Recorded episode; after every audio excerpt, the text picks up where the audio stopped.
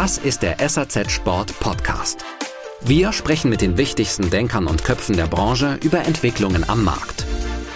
Was ist Ihre Meinung und welche Momente waren für Sie persönlich entscheidend? Mit einer Zwei-Jahres-Strategie kriegt man als Lieferant beim Handel zu Beginn vor allem eins. Applaus und viele, viele Dankesbekundungen. Im zweiten Jahr jedoch kriegt man die Quittung, Florian. Das ist so.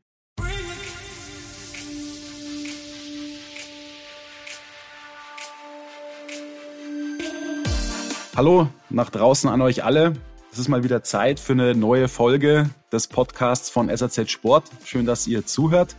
Meinen heutigen Gast kann man durchaus auch als Branchenurgestein bezeichnen. Er ist schon seit über 30 Jahren dabei, hat übrigens seine ersten Sporen sich bei Adidas verdient. Dann ist er zu Head und da feiert er jetzt in diesem Jahr im August 30-jähriges Firmenjubiläum. Lucio Zalot, General Manager Central Europe, der die Märkte Deutschland, Österreich und Schweiz verantwortet. Ja, es gibt unheimlich äh, viele Themen rund um die Skisaison zu besprechen wie äh, 21, 22 gelaufen ist, äh, inwieweit Head wieder auf dem Umsatzniveau der Vorpandemiezeit ist, wie sieht es Richtung 22, 23 aus, kann Head alle Aufträge bedienen. Dann haben wir über das Thema zwei Jahreskollektionen gesprochen. Aus dem Eingangsstatement wird klar, er hält nicht so schrecklich viel davon. Und dann gibt es natürlich auch das große Thema, was in der Branche heiß diskutiert wird, wird die ISPO Munich im November eine Chance haben, da was Vernünftiges auf die Beine zu stellen. Ich habe ihn natürlich auch gefragt, ob Head dabei sein wird und die Antwort, das kann ich gleich sagen, fällt relativ klar aus. Gut, dann würde ich sagen, genug geredet von meiner Seite. Lassen wir Lucio Zallot, meinen heutigen Gast, zu Wort kommen. Ich wünsche euch, liebe Leute, viel Spaß beim Hören. Ja, hallo Lucio, willkommen zum Podcast von SAZ Sport. Erstmal vielen Dank, dass du dir die Zeit nehmen kannst, gerade in der, ich sag mal, heißen Phase der Skisaison. Ja, hallo Florian, besten Dank für die Einladung zu diesem Podcast. Ja, es stimmt, momentan ist es wirklich so, es ist wirklich eine heiße Phase für den Wintersport. Es ist zusätzlich heiß geworden, weil nun alles in den ersten zwei Monaten des Jahres stattfinden soll eigentlich. Das ist, ist anders wie in den letzten Jahren, weil vieles, was im März geplant war, findet nun im Februar statt und was im Februar geplant war, war ist jetzt so, da war nun im Januar. Aber es ist, es ist ja auch toll. Es, es läuft ja was, das ist ja toll. Ja, bevor wir über die Wintersaison sprechen, ich sage mal so ein erstes Fazit ziehen, dann auch in Richtung 22, 23 schauen, würde mich schon noch eine Sache interessieren, die so mit deiner Jobbeschreibung zu tun hat. Also es ist ja so, dass du im August 30 äh, Jahre Head feiern wirst, also 30-jähriges Firmenjubiläum, wie es so schön heißt. Und du bist ja seit ein bisschen was über fünfeinhalb Jahren General Manager Central Europe bist also für die Dachmärkte verantwortlich, also Deutschland, Österreich, Schweiz. Und davor war das ja anders geregelt bei Head. Da gab's ja, gab's ja für jedes Land einen eigenen Geschäftsführer. Und äh, klar, die Umstrukturierung damals hatte natürlich auch mit Budgets zu tun, mit Kosteneinsparungen. Die Skiindustrie hat es ja generell nicht wirklich leicht im letzten Jahrzehnt, das kann man wirklich sagen. Und jetzt verantwortest du also alle drei Märkte und ich würde gern mal von dir wissen, wie schwer damals der Start für dich war in deiner neuen Aufgabe eben als äh, General Manager Central Europe und wie herausfordernd eigentlich die Aufgabe für dich so ist heute. Weil man muss ja schon sagen, dass die, die Märkte relativ unterschiedlich ticken. Die Mentalität ist natürlich auch unterschiedlich. Ich kann mir auch vorstellen, dass die Arbeitsweisen in den, in den drei Zentralen anders aussehen werden. Also jetzt in Feldkirchen, äh, in Schwächert und in Bar. Also sag mal, Lucio, wie, wie schwer ist es da für dich, auch im Kopf immer so umzuswitchen? Also quasi zu sagen, nicht nur räumlich, sondern auch mental. Also jetzt bin ich in, in Deutschland, da ist es so. Jetzt bin ich in Österreich, da muss ich darauf achten. Jetzt bin ich in der Schweiz, da ist es wieder so. Weil die Händler in den unterschiedlichen Märkten ticken ja auch irgendwie ganz anders und haben ja auch ganz andere, ähm, teilweise äh, Betriebstypen und Geschäftsmodelle. Also wie ist so dieses, wie schwer ist so das Umswitchen für dich und wie war das so am Anfang?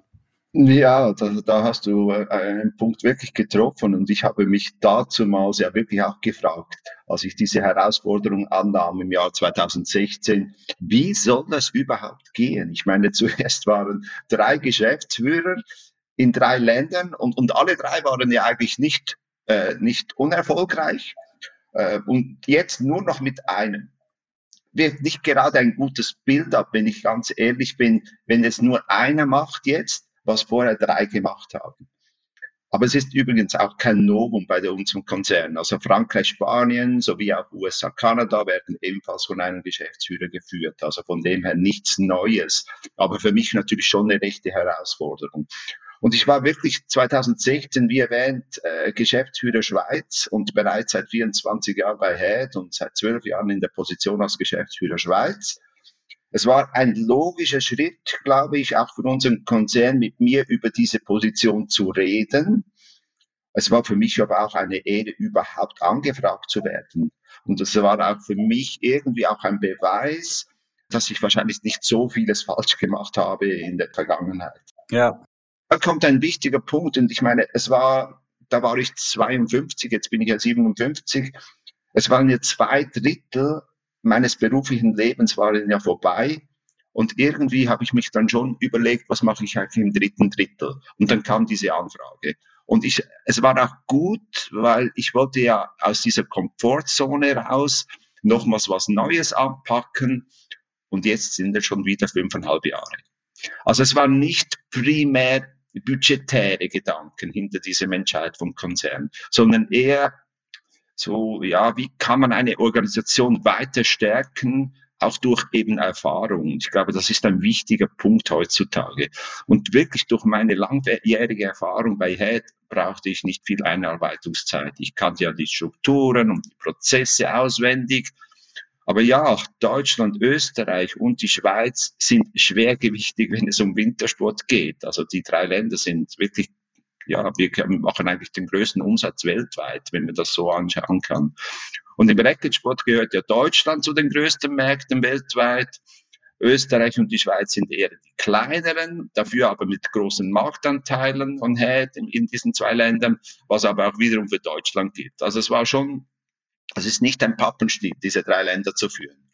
Was ich aber selbstverständlich gemacht habe am Anfang gleich, dass ich in den drei Ländern wirklich ein fachkompetentes Team aufgestellt habe, welche die gleichen Werte teilen wie ich. Und das war mir extrem wichtig, damit ich überhaupt arbeiten kann. Und wenn ich da ausführen kann, das waren Werte wie Ehrlichkeit in allem, was man macht, Transparenz, Wertschätzung gegenüber Kunden, aber auch gegenüber Mitarbeitenden, egal welche Position sie ausfüllen und ein Ding, was für mich hat mein Leben schon äh, begleitet, ist einfach dienen als Selbstverständlichkeit. Ich glaube, das ist extrem wichtig.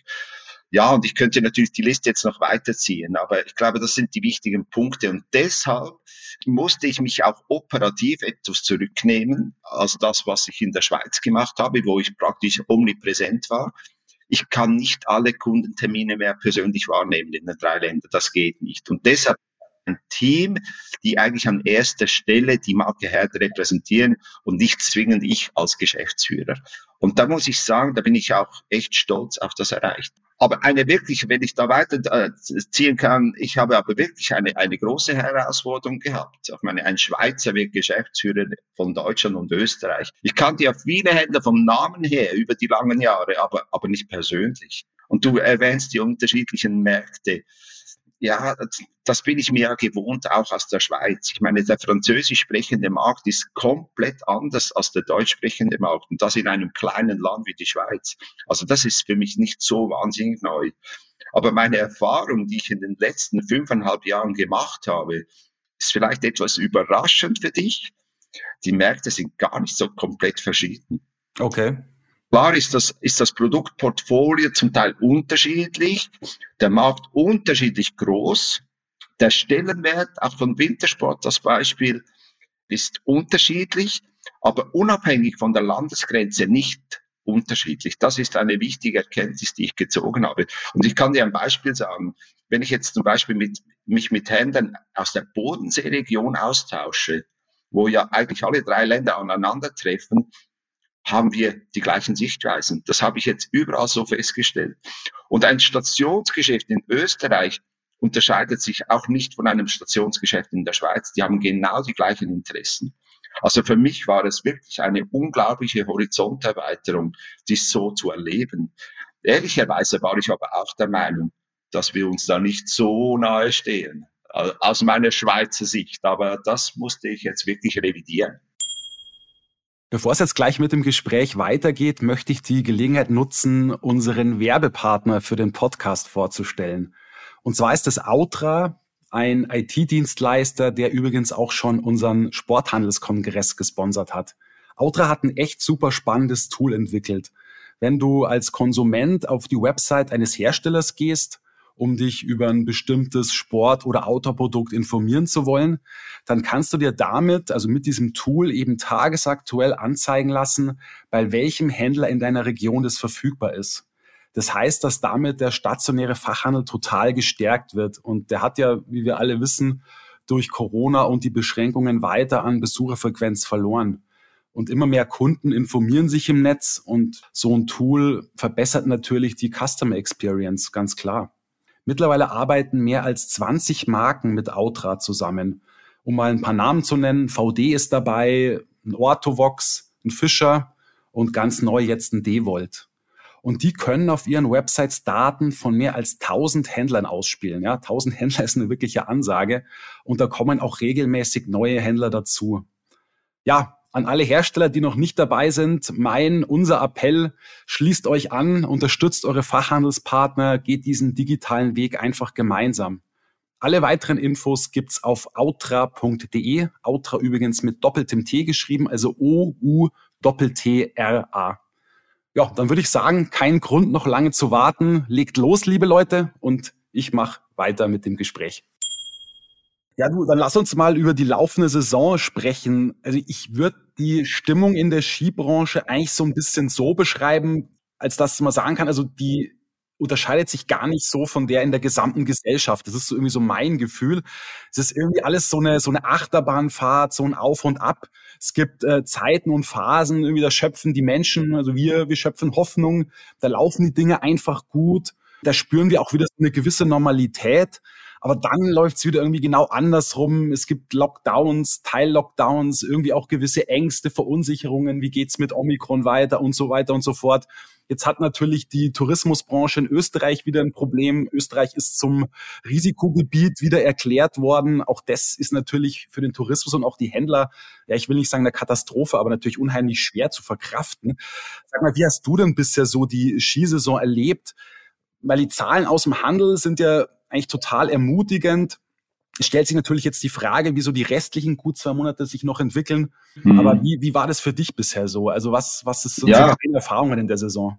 Ja, absolut. Ja, also ich teile diese Einschätzung von dir absolut. Die Einschätzung der Achterbahn, also wirklich ein Auf und Ab, dauernd hoch, wieder, dann haben wir wieder etwas Positives, dann geht's wieder zurück. Also es ist wirklich äh, ganz, ganz schwierig. Und ich hatte mal im Herbst, ich habe mich dann wieder zurückbesinnt, im Herbst 2020 mit meinem Team an Tagungen schon fast philosophisch mitgeteilt, dass die Krankheit ja im 2020 war oder ist, aber die Therapie dann 2021 beginnt. Und die mhm. Therapie sei meistens noch schlimmer als die Krankheit selber. Das hat sich leider wirklich bewahrheitet. Das war wirklich auch so. Oder, oder hatten wir auch vor der Pandemie das Wort Worst Case, kennst du vielleicht auch, so wirklich inflationär wurde das gebraucht, ohne eigentlich zu wissen, was wirklich ein Worst Case war. Das wissen wir nun jetzt aber definitiv, was ein Worst Case ist. Und das ist wirklich schwierig. Aber die Skisaison ist nicht zu vergleichen wie vor einem Jahr. Das ist einfach eine Tatsache. Die Bergbahnen sind allesamt offen in den drei Ländern, auf alle Fälle. Die Bergregionen werden am Wochenende überflutet. Ich glaube, das hast du wahrscheinlich auch schon festgestellt. Ja. Leute wollen sich in den Bergen aktiv bewegen und das konnte auch die Pandemie jetzt wirklich nicht verhindern. Und äh, wenn wir vorhin mit, von unterschiedlichen Märkten sprachen, muss ich aber schon anmerken, dass hier die Schweiz eine etwas andere politische Strategie gefahren ist als seine europäischen Nachbarn. Die Liftbetriebe waren auch letzten Jahres immer im Betrieb mit Schutzmaßnahmen. Und das hat ehrlicherweise gut funktioniert. Ich dachte am Anfang auch, oh, das kommt nicht gut, dass die Schweiz eine Insel spielt, aber das hat wirklich gut äh, funktioniert und es gab nie so einen Spreader-Event. Das gab es nie. Und das war ein riesen Unterschied zu Deutschland, wo die Lifte eher stillstanden, oder in Österreich, wo nur die Einheimischen Skifahren durften, ohne Gastronomie. Das war ja auch noch etwas schwierig. Also der wirtschaftliche Schaden war auch in der Schweiz enorm, aber er war verkraftbar. Aber ich bin wirklich jetzt wirklich sehr zuversichtlich auf eine gute Orderrunde, in eine gute Orderrunde zu gehen. Ich war vor einer Woche in Oberjoch im Allgäu Skifahren oder gestern auch in Lags übrigens, wo ich auch Kunden besucht habe. Und das fühlt sich alles sehr normal an. Und die Leute wollen einfach Spaß haben auf dem Schnee. Und, und das zeigt mir auch, und die Händler sind auch sehr positiv. Und das zeigt mir wirklich, wir können sehr optimistisch auch äh, in die Ordersaison gehen jetzt. Okay, genau über die Ordersaison würde ich auch gern später nochmal mit dir sprechen. Lass uns vielleicht nochmal auf die Aktualität schauen. Beim deutschen Markt ist es schon so, da haben ja so viele Händler auch ähm, berichtet, dass sie umsatztechnisch eben auf dem Niveau tatsächlich der Vorpandemiezeit liegen und teilweise sogar drüber, was ähm, mhm. extrem erfreulich ist. Aber wenn man das jetzt mal auf Head bezieht, also seid ihr denn in den Dachmärkten auch schon wieder einigermaßen auf dem Niveau der Vorpandemiezeit? Ja, also es gibt auch bei uns äh, durchaus Händler in Deutschland, aber auch in Österreich und in der Schweiz, die äh, auf dem Niveau 2019 kommen oder sogar noch höher. 2019 ist so bei uns der Benchmark vom Markt, äh, wo wirklich alles sehr, sehr gut funktioniert hat. Ja, und, beim Handel ist das natürlich so, Langlauf und Schneeschuhe und eben auch das sogenannte Tourensegment hat natürlich einen Riesenboom erlebt während dieser äh, Pandemiezeit, wo die Bergbahnen zum Teil zu oder eingeschränkt waren. Langlauf und Schneeschuhe haben wir natürlich nicht geführt aber Tourensegmente schon, aber ehrlicherweise zählt das Segment jetzt nicht zu unseren absoluten Kernkompetenzen, weil bei uns sind ja die Kernkompetenzen eher bei Alpinski, Rennsport oder auch bei Freeride zu suchen. Und auch letzteres hat bei uns sehr, sehr gut funktioniert. Mit Blick auf die Dachländer haben wir eine ähnliche Situation in Deutschland wie in Österreich. Ich meine, in Österreich leiden die natürlich selbstverständlich auch vom fehlenden ausländischen Tourismus. Der Nachorder in Österreich war aber seit November immer sehr, sehr gut. In Österreich, aber auch in Deutschland, wo die Bergbahnen letztes Jahr komplett zu waren. Ja. Die Schweiz schwingt da etwas oben aus, weil der Sell-in 21, 22 war auf einem erstaunlich hohen Niveau und die Nachorder explodierten fast. Also wir konnten uns fast nicht mehr wehren, eigentlich Ende, Ende des Jahres. Sicherlich hilfreich war auch immer noch die ausreichende Verfügbarkeit in unseren Dachländern. Also das gilt jetzt nicht nur für die Schweiz, sondern eben auch für äh, Österreich und für Deutschland. Und da hatten wir sicher einen, einen Vorteil gegenüber einigen Mitbewerbern. Also von dem her sehe ich da eigentlich keine, keine großen Schwierigkeiten im Moment. Okay, also Lucio, würdest du schon sagen, dass ihr euch wieder so auf Vor-Pandemie-Niveau bewegt oder fehlt euch dann doch noch die ein oder andere Stückzahl? Also vor Pandemie, wenn wir 2022 die Vor-Pandemie-Zeit erreichen und bei uns ist das der Benchmark, wie ich gesagt habe, 2019, das wäre ein, ein wahnsinnig tolles Ergebnis. Ganz ehrlich, ich bin positiv, aber dass wir 2019 erreichen, insgesamt in den drei Ländern, weiß ich jetzt noch nicht. Bin eher, eher vorsichtig optimistisch. Aber okay. es wird sicher ein gutes Jahr werden. Du meinst aber jetzt 2019, 20 oder meinst du das Kalenderjahr 2019? Ah, bei uns ist natürlich, Entschuldigung, ja, bei uns, wir haben natürlich Kalenderjahr Umsatz und, und von dem her rede ich ja von 2019. Und ich meine, 2019, 20 war ja auch gut bis bis Februar. Ja, genau. Februar ist das, ist das zusammengekracht eigentlich. Aber bis da war es eigentlich ein gutes Jahr. Ja, ich meine, wir hatten ja Mitte der Nullerjahre so einen ganz krassen Cut im Weltmarktvolumen bei Alpinci, das damals ja um ein Drittel ungefähr gefallen ist. Und diesen Cut hat es jetzt auch eine Saison lang gegeben, und zwar von 1920 äh, auf 2021. Glücklicherweise hat sich das aber in der Saison wieder stabilisiert. Das heißt, es wird kein nachhaltiger Einbruch sein beim Weltmarktvolumen von Alpinci, das ist schon mal klar. Aber muss man dazu sagen, aber wenn man jetzt so auf Deutschland schaut, dann muss man wirklich sagen, dass es mit den Durchverkaufszahlen schon seit Jahren wirklich bergab geht. Und es hat natürlich vor allem mit, mit dem starken Verleihmarkt in Österreich zu tun. Sag mal, Lucio, mal Hand aufs Herz, ist der deutsche Markt so ein bisschen dein Sorgenkind? Also, also was glaubst du, werden sich da so eure Verkaufszahlen hin entwickeln? Weil euch ist es natürlich schon lieber, wenn die Ski im Verkauf und nicht im Verleih landen. Ihr müsst den Verleih akzeptieren, klar, aber ihr verkauft natürlich lieber, als ihr verleiht, beziehungsweise wünscht ihr das euch eher für eure Händler natürlich, gerade in Deutschland. Also wie, wie siehst du so die Zukunftschance des deutschen Marktes und wirst du sagen, ja, der deutsche Markt macht uns da schon ein bisschen Sorgen? Mhm. Ja, ich, ich muss da etwas ausholen, weil das ist eine sehr komplexe Frage, die absolut berechtigt ist. Ich muss da etwas ausholen, jetzt gehe ich auch entweder auf meine Vergangenheit zurück. Ich bin ja im Sporthandel eigentlich aufgewachsen, wo der Verleih ein, ein ganz, oder der Verleih von Skiern überhaupt ein ganz despektierliches Dasein hat. Nur die nicht verkauften alten Ski aus den Vorjahren waren eigentlich verfügbar als Leihski.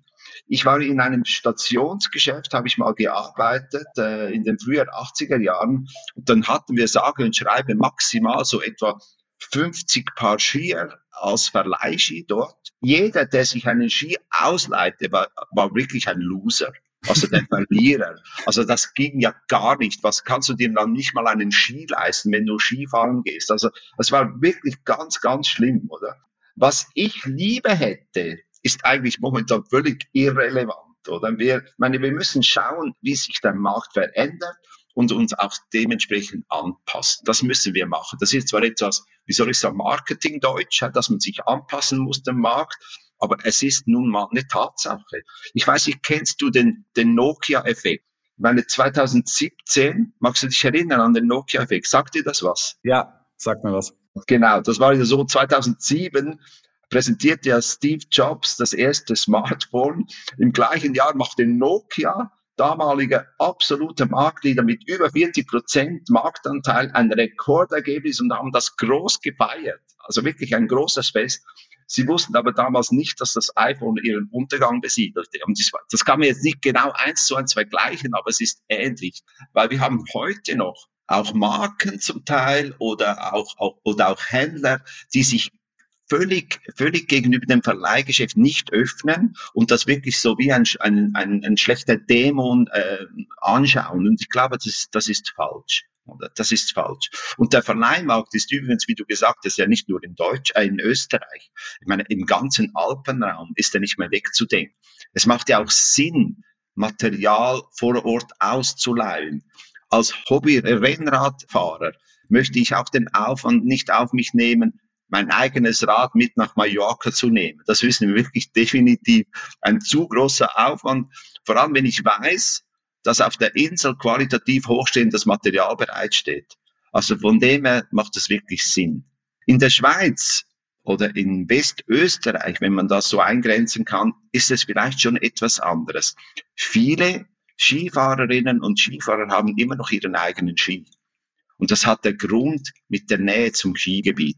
Es wäre auch mir, wenn ich jetzt nicht in der Sportbranche wäre, ich, es wäre doch mir auch viel zu aufwendig, jedes Mal, wenn ich einen Skitag plane, dass ich immer denken muss, zuerst gehst du noch ins Verleihgeschäft, damit ich den Ski habe und dann kann ich dann Ski fahren. Also das wäre mir zu blöd. Also dementsprechend ist, geht das vielen Schweizern und Österreichern eben gleich. Deshalb hat man seinen eigenen Ski. Wo es absolut Sinn macht, ist das Verleihgeschäft bei den Kindern. Das hat viel dazu beigetragen, dass Eltern ihren Kindern das Skifahren ermöglicht haben und dann als Erwachsene das immer noch tun. Also es ist wirklich etwas Positives und das sollte man auch so sehen. Insofern kann ich dir aber sagen, ist Deutschland kein Sorgenkind für mich, auch in diesem Belang nicht. Im Gegenteil, ich stelle ja immer wieder fest, mit welcher Begeisterung die Deutschen Skifahren, wo sie ja zum Teil mal nicht mal irgendwie im Ansatz irgendwelche Berggipfel sehen, stimmt mich das wirklich immer noch sehr zuversichtlich. Und lieber, sie kaufen sich die Skier, ja, absolut, aber wenn Sie sich diesmal ausleihen, ist es auch gut. Ich glaube, es ist eher so, dass bei den Skischuhen, da plädiere ich halt immer wieder noch, und das mache ich auch bei meinem Bekanntenkreis, dass sie doch wirklich in einem Fachgeschäft sich diese Schuhe kaufen, anpassen lassen und dann so selber mit in den Skiurlaub mitnehmen. Ich meine, der Schuh muss wirklich passen. Und wenn der Schuh nicht passt, macht das wirklich auch keinen Spaß. Beim Ski, das kann man immer wieder wechseln, wenn einem der Ski nicht passt. Aber der Schuh muss wirklich passen. Also da plädiere ich nicht, dass man die Schuhe sich ausleiht. Vielleicht noch auch aus hygienischen Gründen in meinem, da würde ich jetzt mal sagen, das ist mir jetzt auch nicht so angenehm. Ja, absolut. Aber Lucio, du musst schon sagen, eure Zahlen im deutschen Markt sind bestenfalls konstant, aber wahrscheinlich eher rückläufig auch in den letzten Jahren. Ich glaube, das muss man schon festhalten, oder? Ja, das, die waren rückläufig. Das ist auch, das ist ja in den anderen Ländern nicht anders. Also die sind, waren überall rückläufig. Aber es gab wirklich auch jetzt vor der Pandemie eine Phase, wo sich das Ganze stabilisiert hat und nicht noch weiter zurückgegangen ist. Weil im Gegenteil, die Skifahrer, die gehen nicht zurück. Also das ist immer noch, immer noch ein sehr, sehr beliebter Sportart. Und jetzt, auch während der Pandemie, hat sich das noch verstärkt. Also von dem her muss ich schon sagen, ich glaube schon, dass wir die Zahlen von 2019 irgendwie stabilisieren können. Äh, das bin ich mir sicher. Wie ich dir vorher gesagt habe, ob das schon 22 wieder der Fall sein wird, 22, 23, dass wir das wieder aufholen können von 19, ja, wäre toll. Ich bin vorsichtig optimistisch da. Okay, immerhin. Wir haben derzeit natürlich auch durch Corona und die letzte ausgefallene Skisaison unheimlich viele Alpinski im Markt. Klar, meine, der Handel konnte jetzt immerhin seine vollen Läger so ein bisschen abbauen in der, in der Saison. Es konnte wieder Skifahren stattfinden an der einen oder anderen Stelle. Aber der Warndruck ist natürlich nach wie vor unheimlich hoch. Das, das kann man auf jeden Fall ähm, nicht leugnen. Und was ich so krass finde, der Handel muss sich halt schon jetzt die Frage stellen und das eher als je zuvor, wie er die, wie er die nächste Saison planen kann und soll. Also was bestelle ich ähm, und vor allem wie viel. Das ist ja der entscheidende Punkt, der ist noch entscheidender als die Jahre zuvor. Also es ist immer irgendwie ein Blick in die Glaskugel, weil man nicht oder nie weiß, wie sich die kommende Saison entwickelt. Aber die, aber die nächste Saison ist ja, ist ja also völlig, noch völlig offen. Also offener wie je zuvor. Sag mal, was, was rätst du euren Händlern denn? Also wie hoch sollen und ja müsst ihr auch ins Risiko gehen? Ja, äh, Florian, ich stimme dir absolut zu, dass im letzten Frühjahr 21 wirklich noch viele, viele Skier beim, beim Händler lagen. Das ist so. Deshalb haben wir auch kurzfristig im letzten Jahr entschieden, dass wir auch gewisse neue Produktlinien, die eigentlich schon bereit waren und zum Teil schon produziert waren, nicht neu einzuführen. Das haben wir ganz bewusst, das war ein ganz bewusster Entscheid, sondern sie wirklich als Durchläufer anzubieten, damit der Lagerdruck etwas reduziert wird. Und das hat wirklich die Situation massiv entschärft im Handel. Natürlich auch zulasten von uns als Lieferanten, weil die Aufträge fielen natürlich dementsprechend schon äh, recht äh, ja, bescheiden aus. Aber ich teile deine Meinung nicht, dass wir da ein großes Lagerproblem mittlerweile haben. Ich meine, die, die Nachorder waren nämlich erstaunlich hoch. Und das deutet wirklich immer auf ein kleines Lager hin. Und das, so kamen auch die Rückmeldungen zu uns. Und was ich dem Händler raten kann für nächstes Jahr. Ich meine, es ist immer schwierig, da irgendeinen Ratschlag zu geben, der dann auch irgendwie so weise ist, dass er genau richtig ist. Ich meine, wir wissen sie auch nicht genau. Aber ich glaube schon, ein Punkt, den ich halt schon auch vor Pandemie einem Händler auch schon x-mal auch gesagt habe auch oder, oder unseren Vertretern und Austausch. Ich glaube, was es braucht, ist wirklich das sogenannte Commitment der Händler gegenüber einer Marke. Sich zu konzentrieren auf, auf verlässliche Partner und einem Partner wirklich auch ein möglichst breites Produkteportfolio zu bieten. Und das bedingt jetzt, jetzt bei uns ist es nicht nur, dass man sagt, ich kaufe die Skier ein, sondern wir haben ja auch Skischuhe, wir haben zum Teil auch Snowboardprodukte, wir haben Helme, wir haben Brillen. Und dem, dem Lieferanten ein breites Portfolio zu geben, gibt auch mehr Sicherheit für den Händler. Weil wer überall nur ein bisschen einkauft, der kann nicht auf eine große Unterstützung warten, wenn es dann mal nicht so gut läuft. Ich glaube, das ist ein wichtiger Ratschlag oder Empfehlung von meiner Seite gegenüber dem Handel. Es wird auch immer viel über Quoten gesprochen, Vor- oder Nach-Order. 70, 30, 80, 20, gibt es da irgendeine Quote, die euch wünscht? Ihr wünscht euch natürlich eine sehr, sehr hohe Vororderquote, klar. Man muss natürlich auch immer schauen, was ist realistisch, aber gibt es da irgendein, irgendeine Quote, die du gerne nennen wollen würdest? Also was wäre sinnvoll? Also da kann ich dir schon sagen, das war wirklich mal äh, vor, ja, vor 20 Jahren, würde ich jetzt meinen, war die Quote schon so 70 Prozent Vororder und, und 30 Prozent Nachorder. Das hat sich aber verändert. Also es geht jetzt wirklich in Richtung 90 Prozent. Das kann ich schon so sagen. Und warum ist das so? Ich glaube, das hat auch mit der Professionalität der Händler zu tun. Sie sind professioneller geworden. Sie kaufen professioneller ein und das bedingt dann auch, dass die Nachorder dann kleiner wird, was ja eigentlich eine gute Situation ist. Ja, absolut, genau. Meine, es gibt ja dieses schöne Prinzip, sage ich mal, oder dieses bekannte Prinzip First Come, First Serve, also quasi frei übersetzt, wer zuerst kommt, mal zuerst. Würdest du sagen, dass das in der Orderrunde, also Richtung 22, 23 ganz besonders gilt?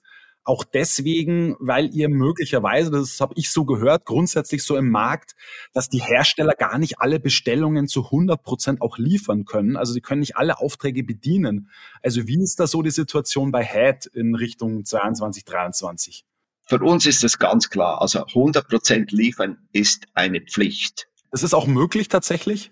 Unter den äh, schwierigen Bedingungen, Corona-Einschränkungen, also die, die Herausforderungen sind da, das ist klar. Und ich die, die Orderrunde 22, 23, die steht ja auch unter einem speziellen Stern. Aber ich habe ja gesagt, die Stimmung ist trotz der Einschränkung durch die Pandemie positiv behaftet. Also von dem her habe ich da nicht so eine wahnsinnige, eine wahnsinnige Angst, dass das nicht funktioniert. Aber trotzdem ist es eine Tatsache, dass, dass die Verfügbarkeiten wirklich eine enorme Herausforderung darstellen werden in diesem Jahr. Aber ich möchte es auch nicht so krass sehen, äh, wie du es äh, schilderst, eben, dass wir da halt, wer, wer zuerst kommt, mal zuerst oder dass wir nicht hundertprozentig liefern können, weil frühe Order waren auch schon vor Corona eigentlich immer begrüßt worden. Ja. Da erleichtert einfach die Planung bei uns und garantiert wirklich pünktliche Lieferungen. Ich glaube, oftmals ist es beim Handel gar nicht so bewusst, dass ein Wintersportlieferant wie wir fast 90 Prozent der Jahresproduktion innerhalb von zweieinhalb Monaten ausliefern muss. Also das ist ja von Mitte September bis Ende November liefern wir die, fast die gesamte, die gesamte Menge aus, was wir produziert haben. Und die Produktion muss aber das ganze Jahr ausgelastet sein. Also wir fangen ja immer schon im November bereits mit der Produktion an des übernächsten Winters. Ohne doppelten Boden, volles Risiko. Das war schon immer so. Und von dem her ist es schon wichtig, dass wir eine frühe Order äh, bekommen. Dieses Jahr ist es einfach deshalb wichtig, weil die Rohmaterialien einfach weniger verfügbar sind. Ja. Das heißt, die Vorlaufzeiten erhöhen sich automatisch. Aber bei all diesen Nebengeräuschen ist mir etwas ganz, ganz wichtig. Wir wollen keine Panik auslösen beim Handel. Sie sollen in Ruhe und mit Besonnenheit das bestellen, was sie das Gefühl haben, was sie verkaufen können. Dazu braucht es aber die eigene Datenbasis, was sie verkauft haben. Orders zu schreiben ohne Historie erachte ich wirklich als kontraproduktiv. Das holt sich früher oder später, holt uns das wieder ein. Also der Händler holt uns, holt das ein, aber auch wir als Lieferanten. Deshalb empfehle ich schon, möglichst frühe Order, aber bitte nicht überstürzen. Und ich bin auch schon etwas stolz zu sagen, sagen zu dürfen, dass wir von Head hier vieles richtig gemacht haben, auch im aktuellen Winter. Ich meine, die ganze Durchläuferstrategie, die verfügbare Nachorder, äh, die bei uns möglich war, das brauchte wirklich eine ganz enorme gute Planung und eben auch etwas Weitsicht. Wir sind auch da etwas ins Risiko gegangen, weil wir schon gedacht hatten, dass der Winter ganz normal wird, was ja jetzt auch wiederum nicht der Fall war. Aber es hat so wirklich gut funktioniert. Und ich hoffe wirklich, dass uns der Handel also auch äh, gutieren kann bei der Order. Das heißt, Head kann versichern, dass alle Aufträge, die geschrieben werden, auch wirklich bedient werden können, zu 100 Prozent, ja?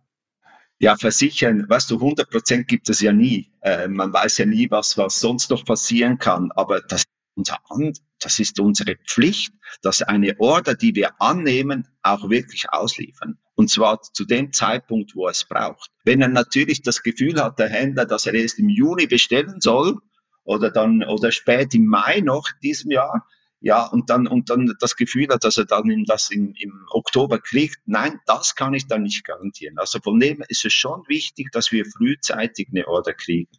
Okay, ja, es gibt ja immer die Diskussionen im Skimarkt, ob es wirklich jede Saison eine neue Linie braucht, von Farben jetzt ganz zu schweigen. Tendenziell würde ich mal sagen, sagen die süddeutschen Händler eher, ja, also ich muss meinen passionierten Kunden was Neues zeigen. Klar, wir brauchen Innovationen. Und ich sage mal so, die eher nördlichen, die eben nicht so auch äh, direkt in den Skigebieten sitzen, die wünschen sich eben eher so einen Zweijahresrhythmus.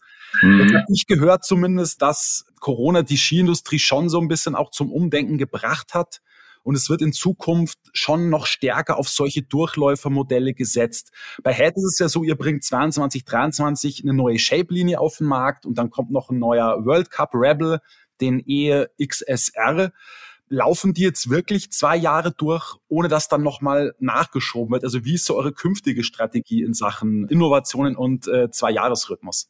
Ja, diese, diese schöne Zwei-Jahres-Kollektionsstrategie, das ist ein Dauerbrenner-Thema seit meinem bald schon 30 Jahren bei Head. Das, das war immer wieder ein Thema.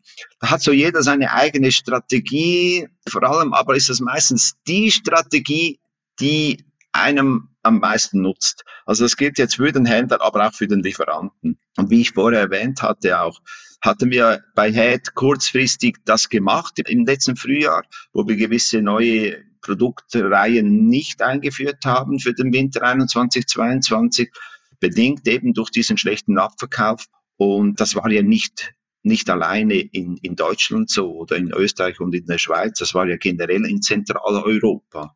Wenn es nach den Nordamerikanern zum Beispiel gegangen wäre, hätten wir das nicht gemacht. Also die hätten, die hätten sich gewünscht, dass diese Modellreihen schon auf 21, 22 neu geliefert werden. Aber wir haben uns da glücklicherweise auch durchgesetzt. Aber es ist eine außerordentliche Situation gewesen. Meine Meinung zu diesem Thema äh, Zwei-Jahres-Strategie ist eigentlich immer die gleiche. Mit einer Zwei-Jahres-Strategie kriegt man als Lieferant beim Handel zu Beginn vor allem eins. Applaus und viele, viele Dankesbekundungen. Im zweiten Jahr jedoch kriegt man die Quittung, Florian. Das ist so. Die Order werden auf diesen Modellen, die im zweiten Jahr drin sind, einfach massiv kleiner. Warum ist das so? Weil der Handel und auch der Konsument Neuheiten braucht. Punkt. Das ist so. Und kein Sporthändler der Welt würde sich verpflichten, zwei Jahre hintereinander die gleiche Menge zu, äh, zu, zu bestellen. Das würde er nie machen. Es ist einfach immer sehr angenehm, eine Zweijahresstrategie zu haben, weil im ersten Jahr kann man in die Vollen gehen und im zweiten füllt man es auf oder man lässt es gleich wegfallen. Und ich würde es ehrlich gesagt, wenn ich Händler wäre, würde ich das genau gleich machen. Also von dem her, es ist schön, es ist schön darüber zu sprechen, aber es hat einfach einen Preis und das Preisschild ist relativ hoch für ein Zweijahresmodell. Ja, verstehe. Ja, lass uns noch über ein anderes sehr spannendes Thema sprechen. Eigentlich hätte jetzt zu der Zeit, Ende Januar, die Munich über die Bühne gehen sollen, aber die, wir wissen es ja alle, wird zumindest terminlich komplett neu aufgesetzt. Und da stellt sich natürlich die spannende Frage, ja, kann die Messe München denn mit Head Ende November rechnen? Also ich kann es mir ehrlich gesagt schwer vorstellen, dass eine solch große Veranstaltung, ich sag mal bei ihrem Relaunch, vielleicht auch bei ihrer letzten Chance, so sehe ich es zumindest, dass die stattfinden kann ohne die großen Skihardwarenmarken. Also kann denn die Messe München auf eure Unterstützung, auf euer Erscheinen hoffen? Also es ist so, als ich, als ich zum ersten Mal, das war jetzt vor ein, wann war das eigentlich, vor ein paar Monaten, Wochen, als ich zum ersten Mal davon gehört habe, dass die ISPO nun Ende November geplant sei, dachte ich mir, was soll das jetzt eigentlich? Was, ich meine, das ist für eine Hardwaren-Wintersport Anbieter, ist das einfach viel zu früh. Je mehr ich mich aber mit diesem Thema befasst habe, umso mehr sehe ich aber auch Chancen für die Messe und eine wichtige Unsicherheit. Und, und was ist das eigentlich? Ich meine, vorneweg für die Textilanbieter ist dies nun wirklich der beste Zeitpunkt, ihre Kollektionen dem Handel zu präsentieren der jetzige Zeitpunkt Ende Januar war ja wirklich definitiv zu spät für die Textiliten. Ja. Für die Hardwaren ist es aber so, und das ist ein wichtiger Fakt, dass die Einkaufsgruppen und die Key Accounts, also Großfilialisten, in den vergangenen 10, 15 Jahren bei Ende November eigentlich schon immer voll in Kenntnis war, was der Lieferant für den kommenden Winter präsentiert. Also das ist nichts Neues Ende November durch diesen frühen Termin gibt es die Chance, dass wir natürlich nachlagernde Präsentationsausstellungen reduzieren und allenfalls vielleicht auch weglassen können.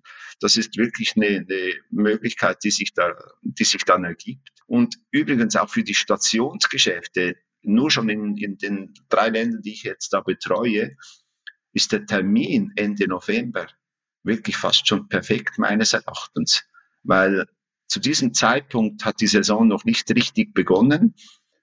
Aber dann, wenn die ISPO stattgefunden hat, so Ende Januar, Anfangs Februar, sind sie mitten in der Skisaison und da haben sie ja wirklich keine Zeit. Ja. Von dem her ist es eigentlich ein guter Zeitpunkt. Diese Unsicherheit, die ich angesprochen habe, die möchte ich schon noch erwähnen, ist auch betreffend des Ansinnen der ISPO, die Konsumenten oder Influencer an die Messe zu lassen. Und da bin ich natürlich schon komplett dagegen. Ich meine, wir würden der breiten Öffentlichkeit bereits aufzeigen, Ende November, dass sie ein, ein neues Produkt kaufen in der aktuellen Saison, das eigentlich schon überholt ist. Und ich meine, das, das geht ja nicht, oder? Also die, die Konsumenten gehen in ein Geschäft, voller, voller Enthusiasmus, wollen ein Produkt kaufen und vielleicht sehen sie dann irgendwie eine Woche vorher, dass das eigentlich schon überholt ist, weil im nächsten Jahr kommt dann anstelle von grün, kommt dann rot oder was auch immer. Und das kann so nicht sein. Und von dem her wäre schon, wenn der Termin so festgehalten wird, wäre schon wichtig, dass es eine reine Fachmesse sein sollte. Aber ich weiß natürlich selber, dass dies natürlich nur schwer zu verhindern ist, dass nicht noch irgendwelche Fotos an die Öffentlichkeit kommen. Das ist mir schon klar und auch bewusst. Aber wir dürfen dies nicht noch befeuern, dass wir dann bewusst noch Konsumenten oder eben auch Influencer damit ins Boot nehmen. Aber, und jetzt komme ich auf deine Frage zurück, meine, die ISPO ist für uns sehr wichtig und sie verdient wirklich diese Chance, wiederum eine wichtige Informationsmesse zu werden. Und ich glaube, durch diesen Zeitpunkt, Ende November, wo für die Textiliten, aber dann auch für die Hardwaren vielleicht eher eine Herausforderung ist, aber es ist dann wirklich, die Chance ist dann da, dass sie wirklich zu einer Informationsmesse wieder kommt. Und diese Chance sollten wir eigentlich packen. Und Head möchte da wirklich dabei sein. Okay. Und es braucht, es braucht wirklich meines Erachtens eine Plattform, wo man sich im Sporthandel treffen kann. Und zwar analog sich treffen kann. Also wo ein Mensch einen Menschen trifft. Und in einer digitalisierten Welt, wie wir jetzt sind, sind solche Werte wahrscheinlich immer wieder wichtiger. Das war jetzt gerade eine Zusage für die ISPO Munich Ende ja, November. Das, das sage ich jetzt mal so, für verantwortlich für die drei Länder, eine Zusage. Nur es ist eine internationale Messe und da brauche ich natürlich die Unterstützung von unserem Headquarter, aber die denken da genau gleich eigentlich. Also von dem her, ja, wir wollen absolut da dabei sein und wir müssen aber diese diese Punkte, wie, wie ich gesagt habe, betreffend Konsumenten, äh, das muss man sicher noch äh, im Detail besprechen, wie man, wie man versucht, das zu lösen. Alles klar, das war doch ein sehr klares äh, Commitment zur ISPO Munich. Ja, okay. Ja, jetzt würde ich gerne noch ganz kurz das Thema wechseln, das ähm, Segment wechseln und zwar vom Wintersport zum Tennis kommen zu einem Thema, was äh, natürlich nicht sehr erfreulich ist, aber eben die Schlagzeilen in den letzten Wochen dominiert hat. Und zwar geht es dann natürlich um Novak Djokovic und ähm, ja, die Teilnahme an den Australian Open war jetzt wochenlang ein sehr großes Theater.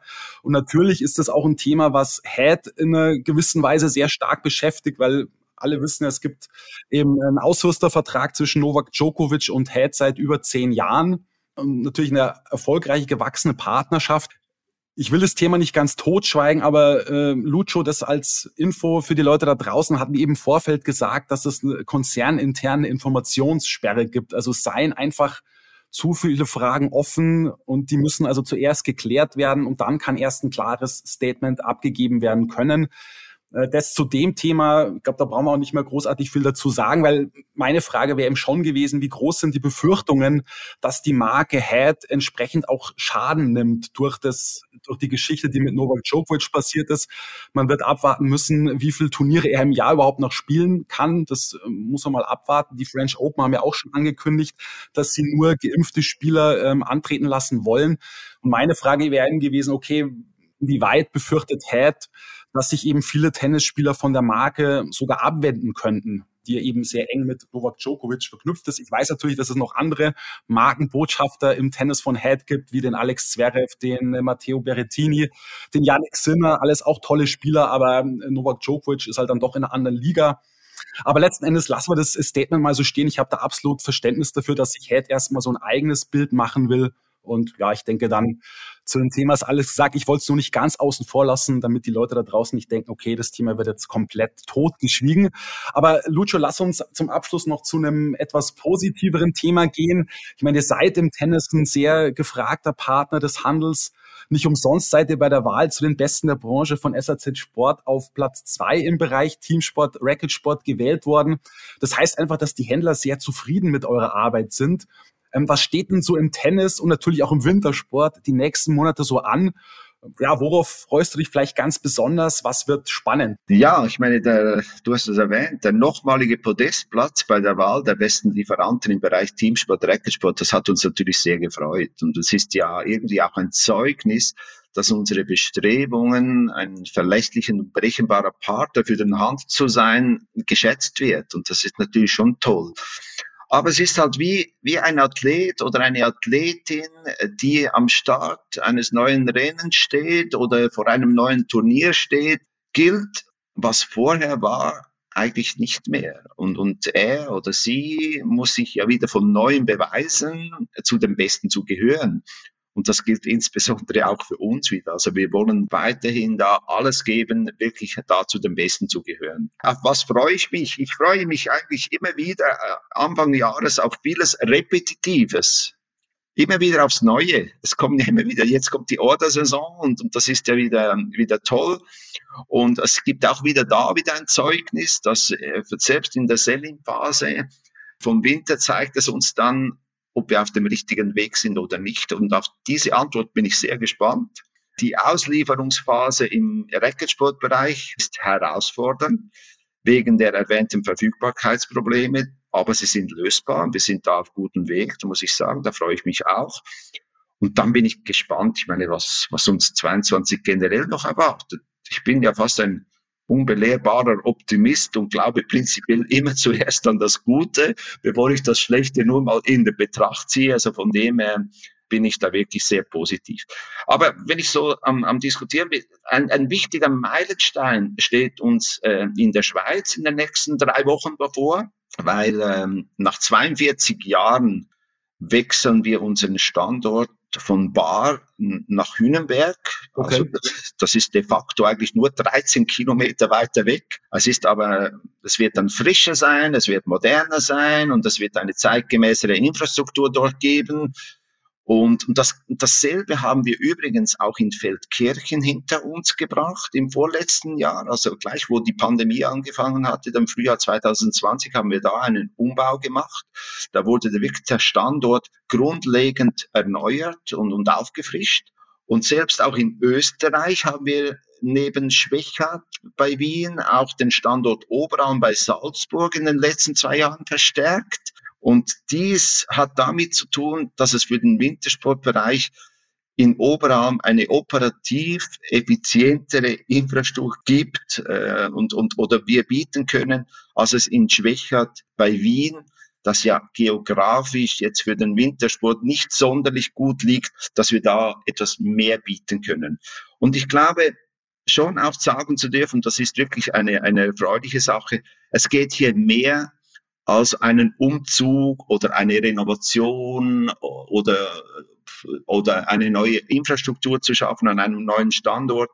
Es zeigt einfach eindeutig, wie wichtig es unserem Konzern ist, eine gut organisierte Landesvertretung zu haben, um diese Nähe zum Händler auch wirklich zu festigen. Und ich glaube, das ist ganz, ganz wichtig, auch im, im Zusammenarbeit mit dem Handel, dass wir dies bieten können, dass der Händler wirklich ein verlässlicher Partner hat zur Seite, der ihm auch hilft und da ist, wenn es Probleme gibt. Und das schätze ich persönlich extrem, aber auch meine großartigen Teams in den drei Ländern wirklich sehr. Und das ist wirklich etwas sehr Positives.